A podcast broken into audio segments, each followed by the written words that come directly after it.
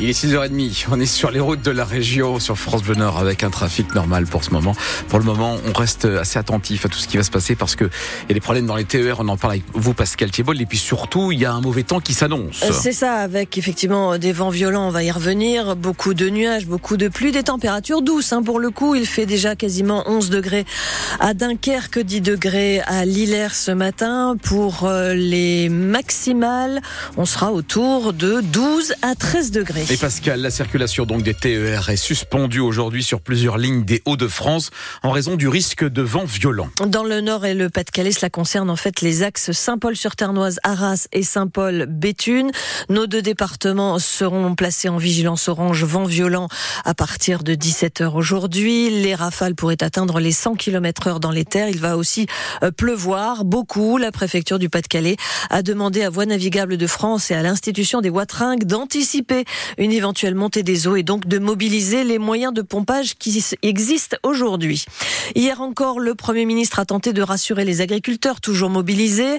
La loi Egalim sera renforcée d'ici l'été les contrôles vont se poursuivre pour vérifier la provenance des produits vendus en grande surface. Un millier d'établissements ont déjà été contrôlés. 372 ne sont pas en conformité avec la loi. Hier, un contrôle a été mené dans un supermarché près d'Arras en présence du préfet du Pas-de-Calais. Michel Delay, chef de service à la direction des populations, explique quelles sont les différentes phases d'un contrôle. Il y a d'abord un contrôle visuel. Vous voyez, euh, mes collègues notent sur euh, leur euh, calepin les informations, on prend des photos. Et puis ensuite, on voit avec le responsable du magasin pour qu'il nous communique les, bons de livraison, les factures, afin de faire la vérification. Et puis en cas d'anomalie, eh bien on a plusieurs suites. On a l'avertissement lorsque c'est un simple oubli, une petite négligence.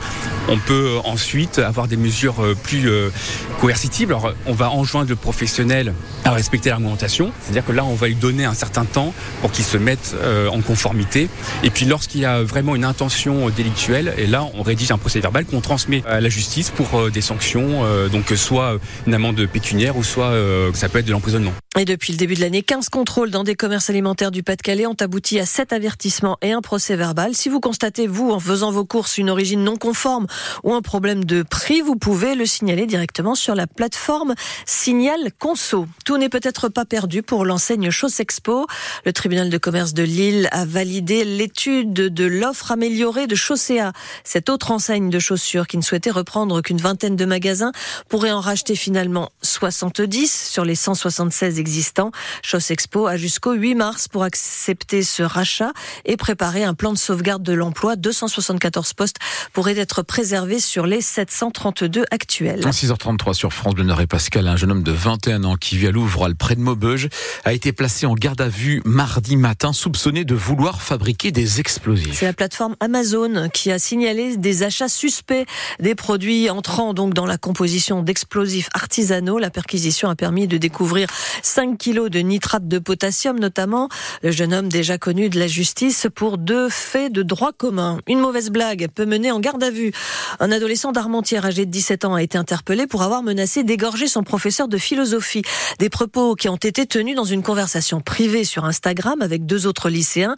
Et c'est l'un d'eux qui a alerté la plateforme Pharos pour indiquer un contenu illicite avant de préciser aux enquêteurs que les propos avaient été tenus sur le ton de l'humour.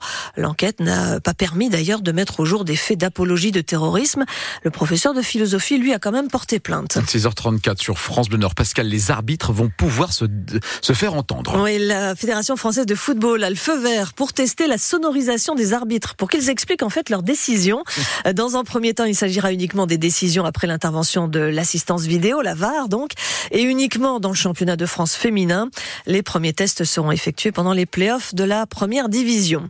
Les footballeurs lensois doivent tout donner ce soir s'ils veulent jouer les huitièmes de finale de la Ligue Europa après leur match nul 0-0 à Bollard. Ils sont en Allemagne pour le match retour contre Fribourg. Des lensois privés de leur défenseur majeur, Kevin Danso, euh, qui est suspendu pour accumulation de cartons jaunes. 2200 supporters lensois seront en Allemagne ce soir, un peu seuls hein, malgré tout dans un stade de 37 700 places. Mais l'important, c'est de se créer des souvenirs, ce que nous confirme Norman Noisette, le responsable de Lens United qui regroupe de nombreuses associations de supporters. Ça va être une belle fête en espérant que le résultat soit au rendez-vous pour euh, continuer l'aventure. Alors effectivement, on va encore une fois euh, symboliser ce déplacement par euh, la création d'un goodies. Euh, donc à chaque déplacement, on a eu un magnifique bob à Séville. Hein. il faisait chaud, il y avait du soleil. Ensuite, on avait des beaux drapeaux, des beaux et grands drapeaux à, Eindhoven. Et enfin, on avait un bonnet à Arsenal parce qu'il faisait froid dans l'Angleterre. Et on avait un bonnet. Donc la particularité, c'est que ces objets sont accessibles uniquement aux personnes faisant le déplacement. Et ils sont logotés avec lance Coupe d'Europe et puis avec un petit hashtag, donc le dièse 1, 2, 3 et donc ce sera le 4. Je laisse la surprise de découvrir ce que sera ce, gadget pour les gens au stade. Mais ouais, ça fait des beaux souvenirs et puis surtout ça permettra de se remémorer dans, quelques années ce magnifique, cette magnifique aventure. Norman Noisette, le responsable de Lens United, rencontre ce soir à vivre en direct en intégralité, bien sûr sur France Bleu Nord avec Bastien Ducrot et Sylvain Charlet. Le coup d'envoi sera donné à 18h45. Les basketteuses de Villeneuve d'Ascq ont été battues hier en Hongrie au match aller, en match aller des quarts de finale de l'Euroleague, une défaite 78-66 face à l'équipe de Miskolc. Le match retour se jouera mercredi prochain dans la salle du Palacium à Villeneuve d'Ascq. L'ambiance devrait être un peu plus sympathique.